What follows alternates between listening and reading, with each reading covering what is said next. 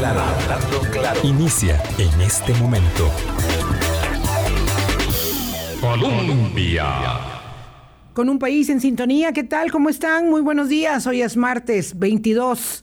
Gracias por hacer parte de nuestro Hablando Claro aquí en Colombia con un país en sintonía. Una pequeña ventana de la inmensa vitrina de posibilidades para formar opinión pública, para mm, conversar acerca de los temas eh, de la coyuntura aquí y allá, ¿verdad? Aquí, acullá y más allá.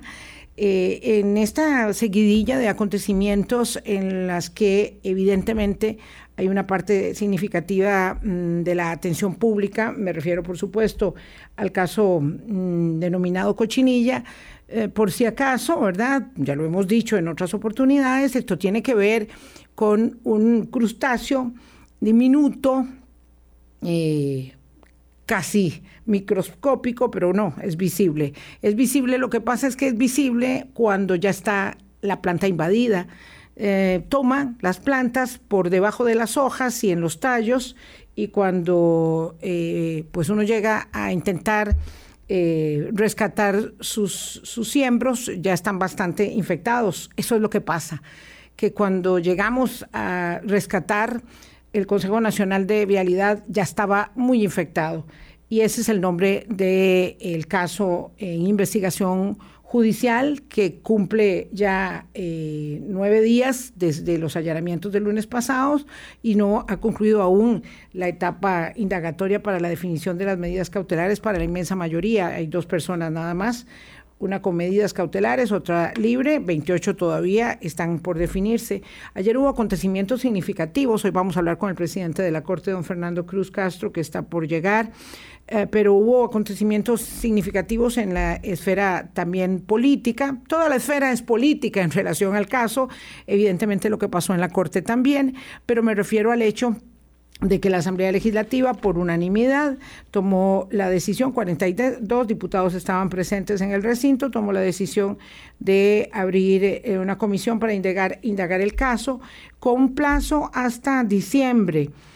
Será muy poco lo que pueda la comisión, digamos, dilucidar más allá de toda la profusa información que se ha dado a conocer, dada la ah, filtración exprofesa, hay que decirlo, del expediente y de las intervenciones telefónicas, exprofesa de quién no sabemos o de quiénes no sabemos, pero un asunto, digamos, que en sí mismo constituye todo un tema en este eh, caso Cochinilla, es eh, la exprofesa decisión de filtrar a la prensa eh, el expediente con las intervenciones telefónicas. Ese, esa filtración eh, digo, es, es, un tema en sí mismo, lo vamos a conversar esta semana con el abogado penalista eh, Gerardo Huertas, eh, quien nos aceptó ya una entrevista y creo que es un tema muy interesante observar, digamos, entre el derecho del público a saber, que es un precepto evidentemente del ejercicio periodístico,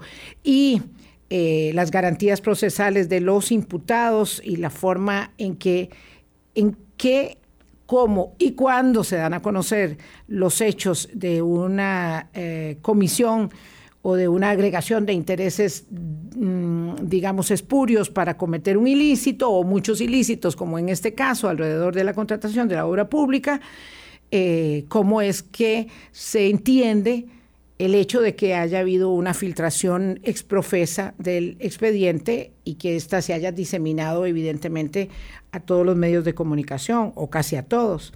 Mientras tanto, digo, el Congreso tendrá pocas posibilidades indagatorias porque eh, más allá de, digamos, apropiarse de una copia del expediente, lo cual no va a ser muy difícil porque todo el mundo la tiene o mucha gente la tiene, yo, yo no la tengo, pero mucha gente la tiene, eh, lo cierto es que las personas que sean llamadas a declarar, que no estén detenidas o que no tengan medidas cautelares, por ejemplo, una tobillera electrónica que impida salir de su domicilio, eh, pues esas personas no podrán eh, asistir. Y si asisten, y si pudieran asistir, evidentemente tendrán que acogerse al derecho constitucional de no declarar por orden de sus abogados. Es decir, eso es, eso es evidente, porque los abogados no les van a permitir declarar. Entonces se produce este lamentable eh, espectáculo, ¿verdad? Político mediático, porque nosotros hacemos parte de eso también, donde alguien llega y dice no quiso dar declaraciones. Entonces un diputado dice vino aquí y no dio la cara.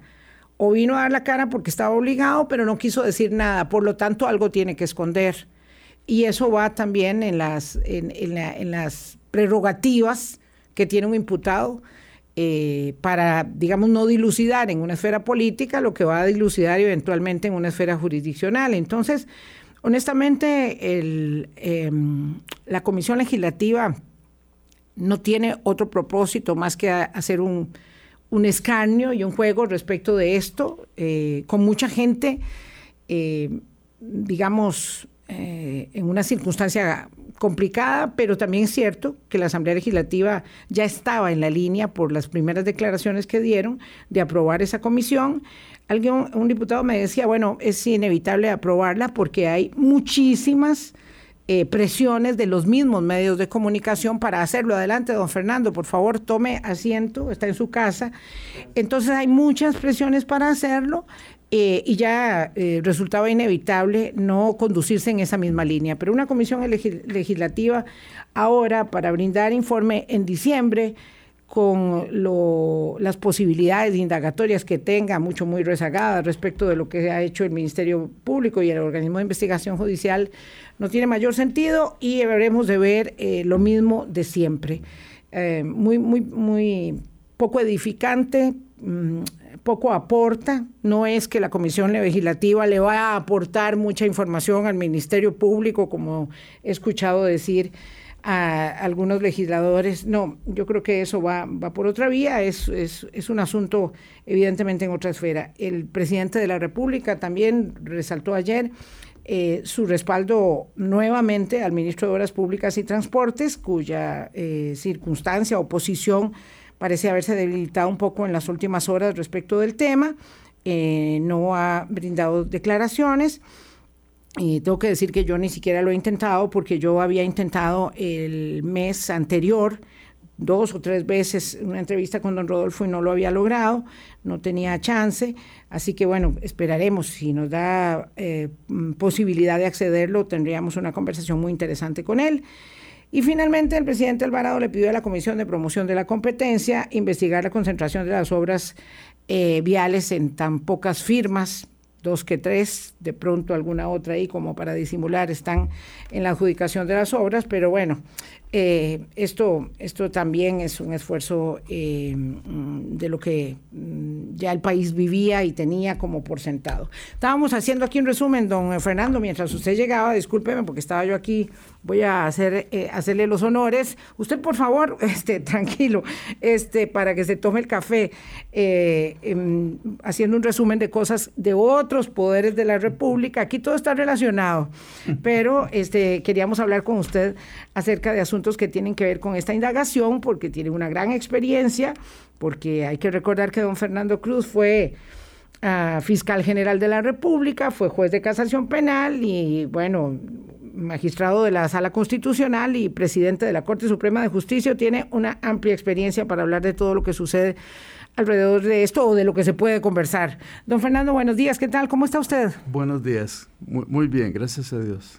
Don Fernando, eh, bueno, empecemos por, por, el tema de doña Emilia. A mí me llama la atención que siempre tenemos esta capacidad de distraernos en los detalles, ¿verdad? Entonces, eh, la circunstancia de doña Emilia Navas, eh, los detalles no digo que sean menores o mayores, son detalles, porque el caso fundamental es Cochinilla, pero bueno, el tema de doña Emilia Navas es que se vino el, el mundo encima, el diluvio, porque...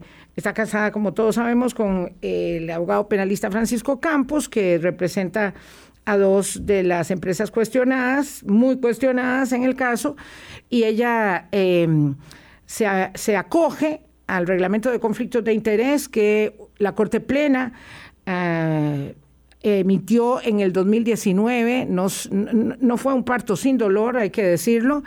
Eh, se acoge a ese reglamento de conflictos de interés que la obliga a separarse de los casos en los que podría tener algún compromiso o responsabilidad, digamos, en cuanto a las decisiones que tome eh, conociendo eh, personas relacionadas con los temas a indagar o con la defensa, etcétera.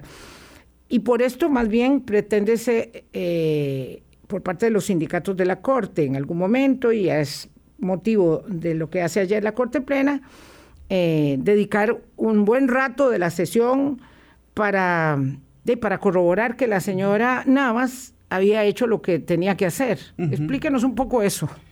Bueno, yo, yo tengo que decir, porque lo dije en corte, que más allá de las intenciones y de las circunstancias que enfrenta doña Emilia, de esta situación debilita mucho la figura de ella dentro del Poder Judicial y del Ministerio Público, porque este, genera una gran incertidumbre y dudas sobre su función. Pero esa, esa situación eh, no me permite a mí y, la, y el ordenamiento tampoco abrir una causa contra ella por esto, eh, que es lo que me parece que algunas personas, un sector importante lo señalaba. Una cosa es el debilitamiento, porque en una, una, figura tan importante, en una institución tan vertical y de poderes tan concentrados, por supuesto que si tiene esa relación con su esposo y su esposo es defensor en, en varias causas, porque no es solo una, si son, son como seis. Es, eso al común de las personas no lo entienden, pero para poder establecer eso, eso era una, esta es una circunstancia que la legislación no, no previó. Probablemente habrá que hacer un cambio y una reforma para que haya ciertas incompatibilidades que ameritan una, una intervención o, una decisión respecto de un fiscal o fiscala general cuyo cónyuge o compañero tenga una incidencia muy grande en causas de gran trascendencia. Porque debo decir que estas causas el Ministerio Público tiene mucho que decir para bien y para eficacia del proceso. No es un particular que lo pueda hacer. Una de las cosas que, que yo aprendí y, la experiencia que me dio la fiscalía es que en delincuencia de poder, delincuencia económica. De cuello blanco. De cuello blanco, no es fácil que un particular pueda armar una, una acción de este tipo. Por eso es que se da el caso de esto de las concesiones en obra pública, porque la única forma de hacerlo es de esa manera, de tal forma que el papel del fiscal general es tan importante en esos casos que sí debemos meditar, reflexionar cómo hacer para prever incompatibilidades ya absolutas que no permitan el mantenimiento de una persona en, la, en, la, en el puesto. Pero son circunstancias que trascienden las intenciones que pueda tener doña Emilia. Yo creo que, que ella cumplió con lo que el ordenamiento le señalaba, pero sí me parece que se debilita mucho la posición de ella, porque para la ciudadanía, para, para, para, el común de las personas, no logra entender eso. Un, un, caso, por ejemplo, como el de Aldesa, que ella también no puede intervenir, para los, el, los ofendidos, etcétera, no entienden esa situación. Pero yo sí creo que nosotros no teníamos las, eh, las herramientas jurídicas, los instrumentos jurídicos como para tomar una decisión como un sector de la opinión quería hacerlo. Y de los sindicatos de la Corte también. Así es, así es. Sí, porque esto no esto no venía solo. No, no, no. Había opiniones eh, en las redes sociales o en otros sectores. Vamos a ver, contextualizo. La Corte Plena entonces ayer escucha a doña Emilia Navas, hay interrogatorios, intercambios de, mm, incluso fuertes intercambios, ¿verdad? A los que ella se somete. Eh, con algunos magistrados y magistradas, pero al final del día, 16 magistrados, vean eh, qué numeroso, dicen no hay que, no hay nada que hacer, no hay que abrir ninguna causa, seis dicen que sí. Mm, usted, usted dijo yo que voté que sí. Sí. O sea, y, vamos a ver, eh, voy a tratar de dimensionar esto. El, reglamento de conflictos de interés que ustedes aprobaron dice que cuando la persona tiene conflictos de interés, tiene que sustraerse del conocimiento. Así es. Si la persona no advierte que aquel que yo iba a juzgar o aquel que voy a investigar es hijo mío, tío mío, primo mío o mi esposo va a ser el representante de esa persona, entonces ella inmediatamente está expuesta a perder el puesto porque no lo advierte. Ah, ok, pero al advertir, claro, es, es una posibilidad, es decir, la sanción llega hasta la pérdida del puesto, ¿verdad? Pero como ella eh, advierte conflicto de interés y se separa, entonces ella cumplió con lo que el reglamento de conflictos de interés dice. Eh, aquí yo estoy haciendo de abogado del diablo con, con, vista, digamos, en los hechos objetivos. Entonces, cuando usted está hablando de incompatibilidades absolutas, don Fernando, me, me está diciendo, pregunto, es que el reglamento de conflictos de interés que ustedes aprobaron no es suficiente, se quedó corto y necesitan algo más. Se quedó corto. Pero eso no daba para investigarla en este momento. No, eso era una investigación preliminar para, para hacer una, para auscultar todos los casos, los seis casos anteriores o los ocho, en, porque son dos más, pero no tienen que ver con el, el compañero o el esposo de doña Emilia pero este, eso fue una propuesta para una investigación preliminar que era como hacer una investigación previa para ver si había alguna circunstancia que ameritara una apertura de causa.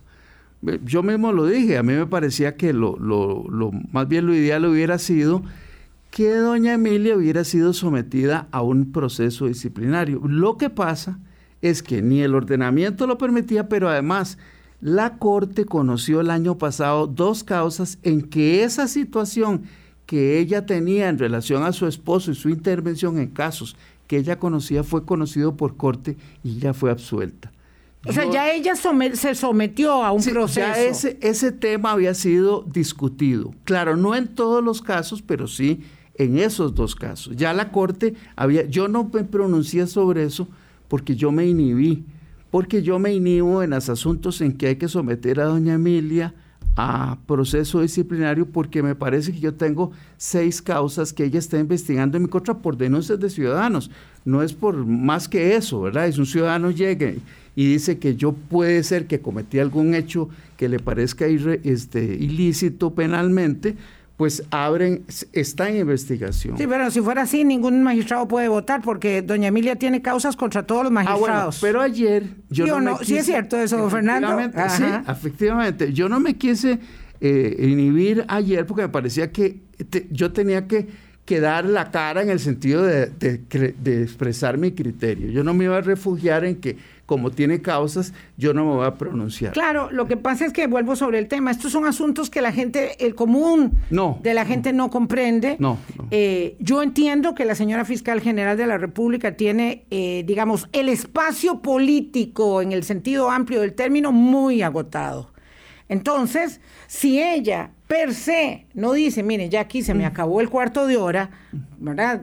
En, términos populares, yo mejor me hago a un lado, me retiro, eh, porque es un asunto ya no de cumplimiento reglamentario, ya no de observancia, ¿verdad? Digamos, asumamos que ella en, el, en el fuero íntimo del hogar no conversa de nada de esto con el, con el esposo, ¿verdad?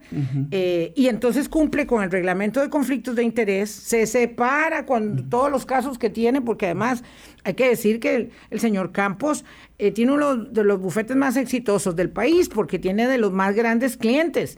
Este, y, bueno, y ahí, este, enhorabuena, digamos. Eh, lo cierto es que si ella no, no asume que este no es un tema reglamentario ni legal, ¿verdad? Ni incluso, vean que, vean que serio, ni, incluso de su, de su fuero ético más, eh, más íntimo, porque no, no podemos meternos en su, en su fuero íntimo interno y ético y decir, no, usted sí habla con él cuando están desayunando o en la noche antes de acostarse. No, eso significa que la decisión de doña Emilia Navas Aparicio es una decisión política.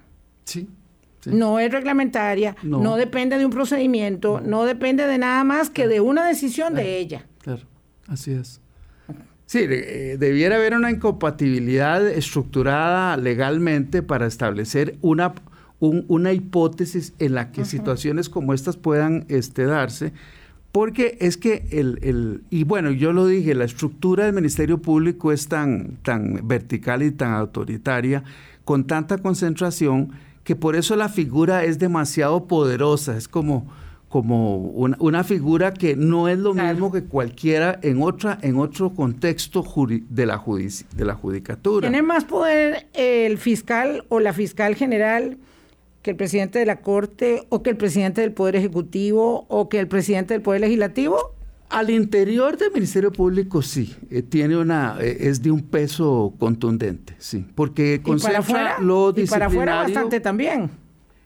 bueno, sí, porque eh, tiene, bueno, así tiene que ser, ¿verdad? Pero pero concentra el poder disciplinario al interior, concentra el nombramiento y, concentra también todas las facultades procesales, porque hasta el fiscal puede, la fiscal general puede sustituir a un fiscal, es decir, yo lo voy a sustituir a usted porque yo no estoy de acuerdo con su criterio, yo me aboco y, asumo eso. Eso no se hace mucho, se hizo más en el pasado. tiene una capacidad de ejercicio de poder muy amplia, una potestad muy ah, significativa. Y, además, ¿verdad? No perdamos de vista lo, básico y elemental es que fija la política criminal del país. Fija la política de persecución. De sí, de persecución del delito, claro. Pero, pero también tiene incidencia en la política criminal. No, es una figura muy, muy significativa. Pero claro, este, e, en esas condiciones, eh, eh, una, una, una potestad tan grande genera objeciones que las he oído eh, que son doctrinal o jurídicamente interesantes o sugerentes, pero que el ordenamiento no lo previó. Don Fernando, yo estoy hablando de este tema y digo que nosotros nos desviamos de, los asuntos significativos por otros, eh, porque también, digamos, este, este cobra mucha relevancia y lo que quería era dimensionar, porque nosotros siempre tenemos un énfasis un poco, digamos, pedagógico, para que se entienda qué es lo que sucede aquí. Y lo que sucede aquí es que la decisión de doña Emilia es de ella eh, y no de nadie más, ni siquiera de la Corte Plena. Eh, entonces, ella, eh, me pregunto, ¿estaríamos hablando de esto si el fiscal general fuera un caballero y estuviera casado con una connotada abogada? o como en el caso del fiscal anterior, que estaba casado con una fiscala. Eh, digo, esto este es un país muy pequeño. Así En primer lugar, todos somos, como decía un jefe mío, parece que todos sois primos. Este, y eh, por otro lado, em, la Corte voy a decirlo de alguna manera, tiene relaciones como muy endogámicas. Los jueces se casan con la jueza, los, los fiscales con, la, con los otros jueces, los magistrados con la secretaria. Es decir, es una, es una actividad muy endogámica, muy curiosa, y hay una, un ligamen inherente. Es decir, hay conflictos de intereses todos los días, y por eso tienen un reglamento de conflictos de interés que además es muy reciente, pero que abarca antes solo abarcaba a los jueces. Así es. Ahora abarca a los magistrados en su función administrativa y a los del OIJ y a los del Ministerio Público que antes no tenían que revelar ningún conflicto de interés, no pasaba nada. Sí, es cierto, es cierto. Es, fue un reglamento que tardó mucho, se discutió bastante. Eh, eh, se puso, entró en vigencia efectiva a partir de marzo del año pasado. Sí. Así es que Ah, ni siquiera el 2019, me No, no, no, no, porque se, aprobó en el 2019, pero entró en vigencia nueve meses después, si mal no recuerdo. Sí. Es, es, es, es muy interesante. Usted fue fiscal general. Perdón, sí. Si usted estuviera en esta situación y su esposa fuera la del bufete exitoso, ¿usted renuncia a su puesto? Yo creo que, que estaría en condiciones de pensarlo muy seriamente porque es que es, es por la naturaleza y la, condición tan especial de la Fiscalía que hay que reformar, ¿verdad? Yo he propuesto que la Fiscalía no debe tener tanta concentración sin ir en, perjuicio de un principio de unidad de jerarquía que el fiscal general asume políticamente su responsabilidad. Pero a mí se me parece que, se le acota mucho el, espacio y, y la, la, impresión no es nada positiva más allá de que doña Emilia lo haya actuado correctamente, este, lo ha hecho. Desde el punto de vista reglamentario. Exacto. No, y además, en su personalmente puede ser que, eh, me parece que lo hace eh, correctamente, pero sí, sí es muy difícil. Eh, este, para, los, para los abogados litigantes, etcétera, para los que están en litigio, este, digerir esa circunstancia tan difícil y complicada que ella enfrenta en, en, su gestión, ¿verdad? Vamos a una pausa, son las 8.25. La fiscal general de la República, Emilia Navas, solo, solo ella tiene la potestad, la decisión de de decidir cuándo se le acabó el espacio político, porque como ustedes ven, la Corte Plena, que en realidad no es el superior jerárquico, porque la Corte, el, ministerio, el, jefe del Ministerio Público tiene independencia funcional. Eh, tiene, eh, el Ministerio, eh, la, la relación entre Corte y Fiscalía tiene, es muy acotada, por ejemplo, solo en lo que está expresamente establecido porque tiene una el Ministerio Público tiene una autonomía, una desconcentración máxima. Claro. Entonces, solo puede ser en lo disciplinario, en el nombramiento y en los informes anuales. Ayer yo les recordaba a los colegas eh, magistrados y magistradas que casualmente en tiempos de don Jorge Chavarría, antes de su reelección, yo pedí que lo trajéramos para preguntarle sobre la duración, por qué duraban tanto algunas causas. Y la Corte no, me no permitió, no aceptó que lo trajeran, porque dijeron que era solo cuando daba el informe anual que lo podíamos interrogar. Yo, yo no, bueno, esa, esa pretensión se, estableció, pero entonces yo de ahí deduje todavía más Cortes consciente de una relación muy acotada frente al fiscal. Claro, lo, que lo, cual, digamos, como todos los sistemas de pesos y contrapesos, tiene lo positivo, y a veces no tanto, porque, mm, digamos, garantiza que no haya presiones. Aquí el presidente de la República no puede decirle al fiscal general lo que hace, ni puede ir a decirle a la, Asamblea Legislativa, hágame el favor y me lo quita, como acaba de pasar en El Salvador, y me nombran otro a la medida. Así es. No se puede, y eso es bueno. Lo que no está bien, digamos, lo que pareciera, eh, digamos, necesario de considerar es que la propia persona, el propio funcionario diga, bueno, creo que este es el momento de asumir eh, un paso al costado porque mi situación ya se ha desgastado. Y la de ella, en particular, ya venía muy desgastada desde hace tiempo. Eh, se ha venido desgastando. Ese es un poco el, marco de la cuestión. Alguien dice aquí, eh, Mauricio, muchas gracias. Dice, sí, yo es cierto que aprendo con el programa y por lo tanto también me gustaría que considerara que hiciera un programa sobre el tema de la Contraloría a la luz del caso Cochinilla. Mm, se lo prometo, voy a hacer la gestión con eh, la jefe de prensa de doña Marta Costa para esa conversación. Vamos a la pausa, 828. Colombia con un país en sintonía. Son las 8.33 minutos de la mañana. Conversamos con don Fernando Cruz Castro, presidente del Poder Judicial, y queríamos que nos ayudara a, entender un poco esta normativa, mm, esta legislación de crimen organizado, que hay que decir que es bastante reciente en el país, tiene 11, 11 años, 2009. ¿verdad? 2009, 12 eh, años, eh, y que Además, se utiliza por primera vez en una investigación, creo que de las más difíciles que debe haber, porque cuando hablamos de tráfico de influencias, de hechos de corrupción, delitos de esta naturaleza o posible comisión de delitos de esta naturaleza, realmente es tan difícil de llegarle que ahí tenemos una fila de casos a las que no se ha, digamos, concluido. Eh, la fase que permita llegar, llegar a juicio y genera entonces pues eh, una, una gran un gran desconcierto eh, de, la ciudadanía porque, bueno, porque los casos no terminan y solo tenemos los allanamientos espectaculares y luego eternos procesos eh, que afectan a la opinión pública, afectan a los imputados, eh, sobre todo cuando son, si son inocentes, obviamente, afectan a todo el mundo. Esta legislación que se aplica por primera vez para un caso como este, qué herramientas y potestades abre y qué, digamos, diferencia marca en este proceso de cochinilla respecto de otros, don Fernando? Es que dentro de lo que es la tragedia del derecho penal, porque algunos, por eso Nils Christie decía que el derecho penal es el derecho del dolor, este, pero sí debo decir algo que en medio de la, de la crispación de los ciudadanos no hay que perder de vista. El modelo comenzó a cambiar a partir del último Código Procesal Penal. Porque ahí ya se introdujo un concepto distinto proveniente de, orientaciones propias de Naciones Unidas y de un proyecto de Código Procesal Penal para Bolivia, que era la, la tramitación, el procedimiento especial de tramitación compleja. ¿Qué significa eso? La tramitación compleja es procesos, megaprocesos que son complejos por la cantidad de víctimas, por la cantidad de imputados, por, por eh, el crimen organizado, etc.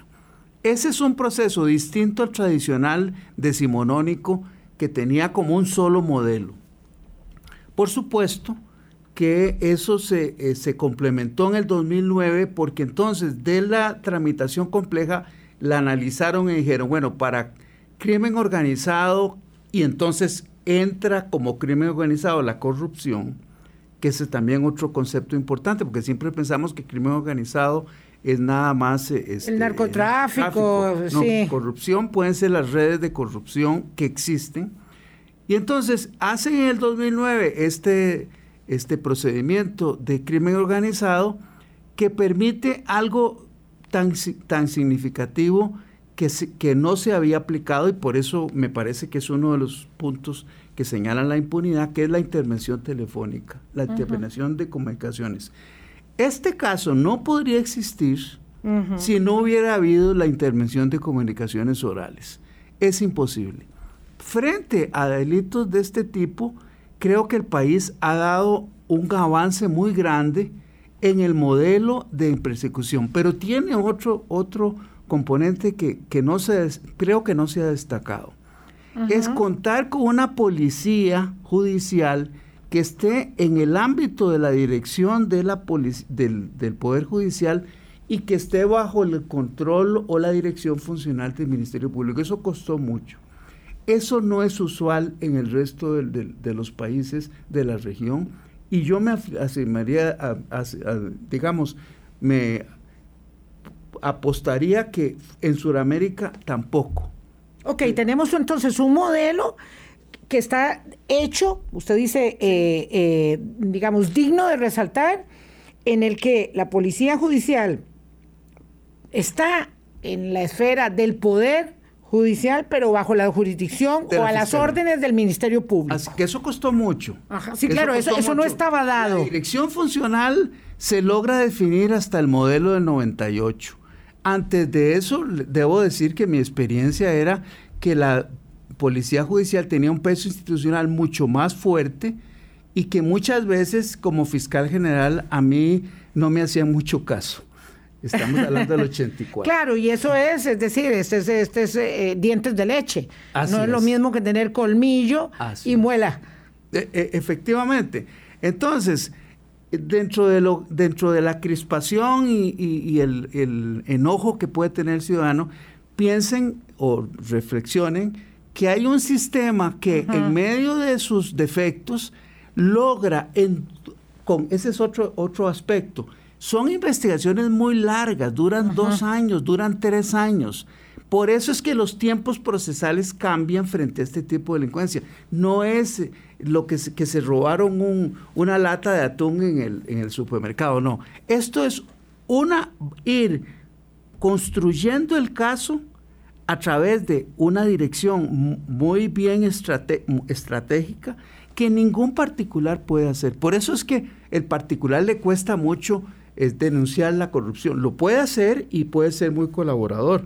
Pero la construcción de un megaproceso como este no se da si no hay los elementos jurídicos, políticos e institucionales para que se dé. Y mm. en Costa Rica, los en este caso, se da. Puede ser que después tengamos muchos defectos, pero no cabe la menor duda que usted hace un ve por el resto de la región, México, Centroamérica, si un caso de estos lo han llevado con un grupo de investigadores judiciales bajo la Dirección Funcional del Ministerio Público para presentarlo ante, la, ante, ante, ante los jueces, eso no es usual. Y dentro de lo que sería la persecución efectiva de la corrupción, este es un modelo que por lo menos en sus trazos más, más gruesos es un buen modelo y lo hemos podido construir y ha costado. pero ya estaba ese germen en el Código Procesal Penal vigente ahora, que se puso en evidencia en el 98. 98. Pero, mm, ¿sabe cómo? Le agradezco este aporte a don Fernando Cruz porque eh, mm, desde la semana pasada, cuando se dieron los allanamientos y las primeras revelaciones del caso, nosotros establecíamos con mucha claridad eh, que esto, aunque suene difícil de digerir, era muy positivo muy positivo, porque claro, la gente dice que decepción, ya en Costa Rica no se puede creer en nada, todo está muy mal, qué país más corrupto, todo lo que suele ser, digamos, la frase de uso común.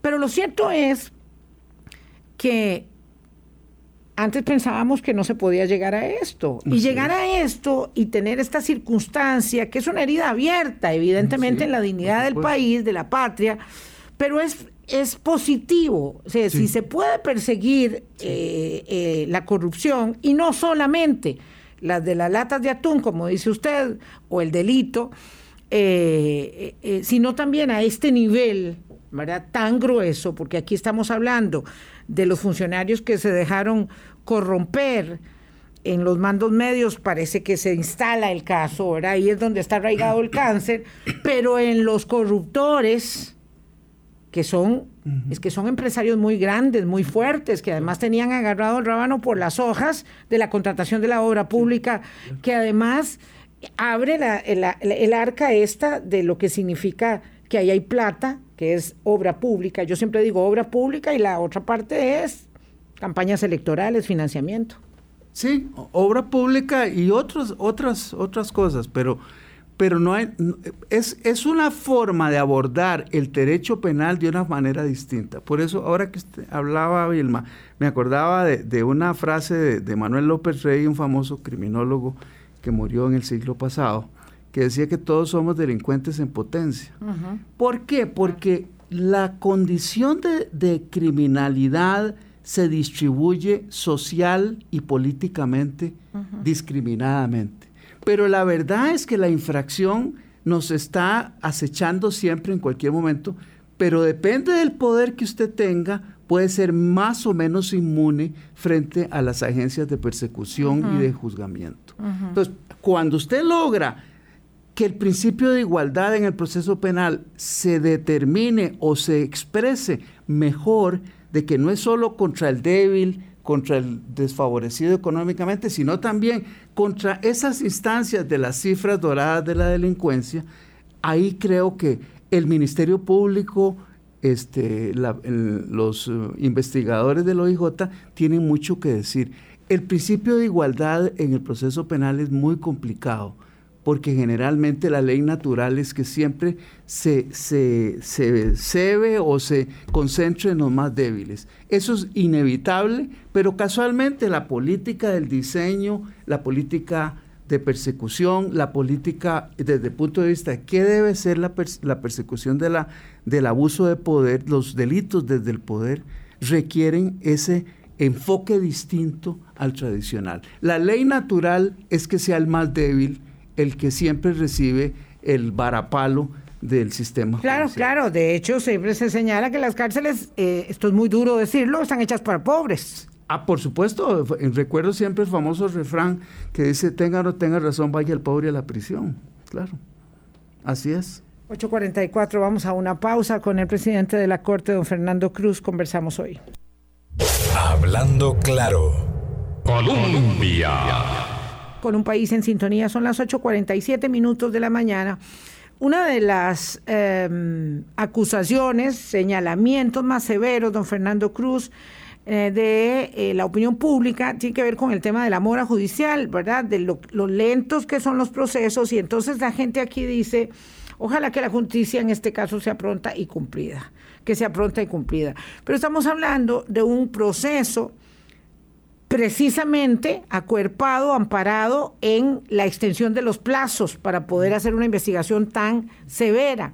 Entonces, eh, pues han pasado todos estos días, estamos apenas eh, esperando la definición de medidas cautelares y ya si por la víspera se saca el día, porque aquí influyen varias cosas, no solamente la extensión de los plazos, sino las limitaciones con el tema de COVID para eh, los aforos de las salas, eh, el momento en que cada circunstancia se va produciendo y cada declaración se va dando con tantos imputados. O sea, esto va a ser larguísimo. Sí. Digo, para que no nos hagamos falsas expectativas. bueno, es que debo decir que, lo que voy, lo que voy a expresar no tiene que ver con una justificación, pero el, para el ciudadano que no está en el ajo judicial debe recordar que hay un defensor o que hay intervenientes que en su estrategia de defensa, en algunas ocasiones, en algunas y no son pocas, señala o se propone que el proceso sea muy lento. ¿Por qué? Porque por las razones que quiera, que, que sean, ese actor quiere que el proceso vaya más lento. Ese es un tema. De manera que muchas veces la lentitud no solo tiene que ver con problemas estructurales, con deficiencias humanas en jueces, sino también porque el litigante quiere, por razones estratégicas, que el asunto no se resuelva rápido. Entonces, pero todavía peor en lo que esto se llama, yo los denomino, o, se denomina usualmente megaproceso. Este es un megaproceso. Y el megaproceso, por supuesto, tiene hasta cualquier cosa se convierte en un tema complicado porque ya son 20 imputados, 20 defensores. Usted acaba de señalar algo. Por ejemplo, en corte, ahora con el COVID, tenemos problemas con audiencias de asuntos de crimen organizado en que a veces intervienen 30 o 50 personas en la audiencia. Entonces no tenemos salas con eh, las exigencias de separación. Del distanciamiento. con ese distanciamiento. Entonces, es cierto que este, la posibilidad de que haya este, lentitud, eso, eso se puede dar perfectamente. Y la, la preocupación de los que estamos en el tema procesal, como lo estuve yo hace 15 o 20 años, es buscar un procedimiento que permita evitar las dilaciones aprovechadas por las partes o las dilaciones por malas interpretaciones de los jueces. El asunto será largo y eh, independientemente de que no existan esas, esas posibilidades de, dilación, pero en todo caso las, hay, las sigue habiendo.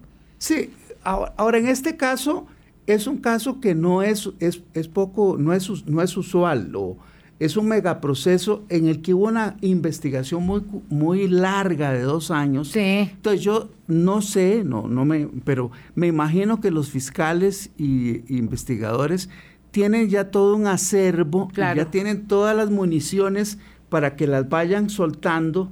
Y entonces este proceso no se está construyendo en su desarrollo. Claro. Porque lo importante en el proceso penal, especialmente en estos casos, es que uno detiene para, para, para uno, uno detiene para, juzgar. No, no, no hace una cuestión al revés, que uno detiene para investigar. No, uno investiga para juzgar. Es, esa investigación ya está dada. No sé la naturaleza. Me llama la atención que no sé cuánto se está filtrando, pero parece que abrieron la, la, el arca de, de Noé con todas los, las filtraciones que hay. Eh, eh, eh, quiero decir esto, ¿verdad? Señalar esto que dice don Fernando, este proceso no se está construyendo en su desarrollo, no tiene que ver con, no sé, ni con Crucitas, ni con Soresco, ni con La Trocha, ni con el Cementazo. Es otra naturaleza. Es totalmente diferente, porque no surge de una noticia, Exacto. sino de una estrategia en relación a un, un, buen ordenamiento de la investigación y de la información. Ok, eso es uno. Lo otro, don Fernando, para introducir el tema que vamos a tratar con el penalista Gerardo Huertas esta semana, es justamente qué opinión le merecen dos minutos el hecho de que se den estas filtraciones eh, cuando el, mundo ha cambiado radicalmente desde que usted era fiscal eh, mm, general y desde que yo era reportera. Eh, lo cierto es que eh, aquí asistimos a una filtración masiva del expediente y esto tiene algo que ver con las garantías procesales o con la forma en que hoy gestionamos los procesos judiciales en la opinión pública, todo al mismo tiempo. Sí, Ah, no, el, eh, solo el tema de las redes sociales tiene un efecto multiplicador terrible y expansivo del enojo o del juzgamiento, porque cada uno que escribe muchas veces se siente juez de la causa, ¿verdad? Es como en el fútbol que cada uno... Todos somos entrenadores. Todos somos entrenadores. Eso no existía. Y además, eh, con la agravante que sí me parece difícil, que es, es el tema de las filtraciones. Porque eh, una regla es que haya, este, que sea privado hasta la etapa intermedia. Y esas filtraciones eh, son muy, muy inconvenientes, pero no ha sido fácil porque yo no he encontrado, he encontrado cómo las herramientas tecnológicas no, no, no, han permitido por el momento, hay siempre eh, formas de encriptar, pero no es fácil. Si hay algún sujeto o algunas personas que de propio su iniciativa lo filtran. Uh, no, y eso, eso, póngale la firma, eh, don Fernando, eso sucedió. Es decir, esto no se hubiera filtrado si no hay una o varias personas que tuvieran el interés de que se filtraran eh, tantos aspectos eh, del expediente, porque descontextualizadamente van saliendo y, bueno, ya podemos ver decenas, vamos a juntar centenares de asuntos que van saliendo del expediente. Eh, esto no significa que no queramos auscultar la verdad, porque nosotros somos los primeros en ello, pero eh, tiene sus bemoles, plantea sus, sus eh, interrogantes y cuestionamientos serios. Hay una perversión. Por un lado, los medios publican noticias o informaciones que son privadas y que son secretas.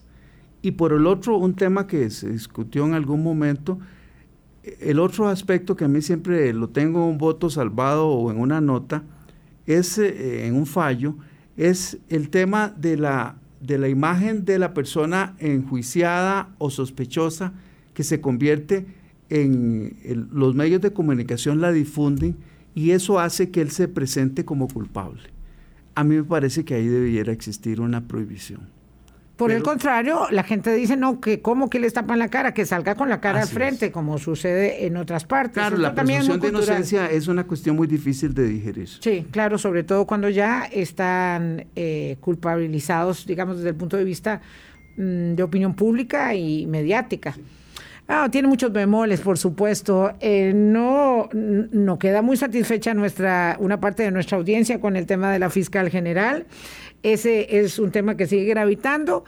Eh, y bueno, si podemos conversarlo con ella más adelante, lo haremos, por supuesto, también. Es una decisión de ella. Es decir, no es una leguleyada, le quiero decir a un querido amigo oyente, no es una leguleyada de la Corte que está conectando la corrupción. Es una, es una, una prerrogativa que tiene la fiscal general de renunciar o no porque sería muy delicado que la Corte diga, no, ahora ya no nos gusta que tenga tantos procesos contra nosotros y mejor la, denunciamos. Pero bueno, ya nos vamos. Cuesta mucho que, que el ciudadano eh, este, pueda tener plena conciencia del tema del debido proceso. Sí, qué fregado. Sobre todo cuando hay tanto malestar. Bueno, nos vamos. Don Fernando, muchísimas gracias por haber venido. Con mucho gusto. Gracias a ustedes, amigas y amigos. Hasta mañana. Que la pasen bien. Hablando claro, hablando claro.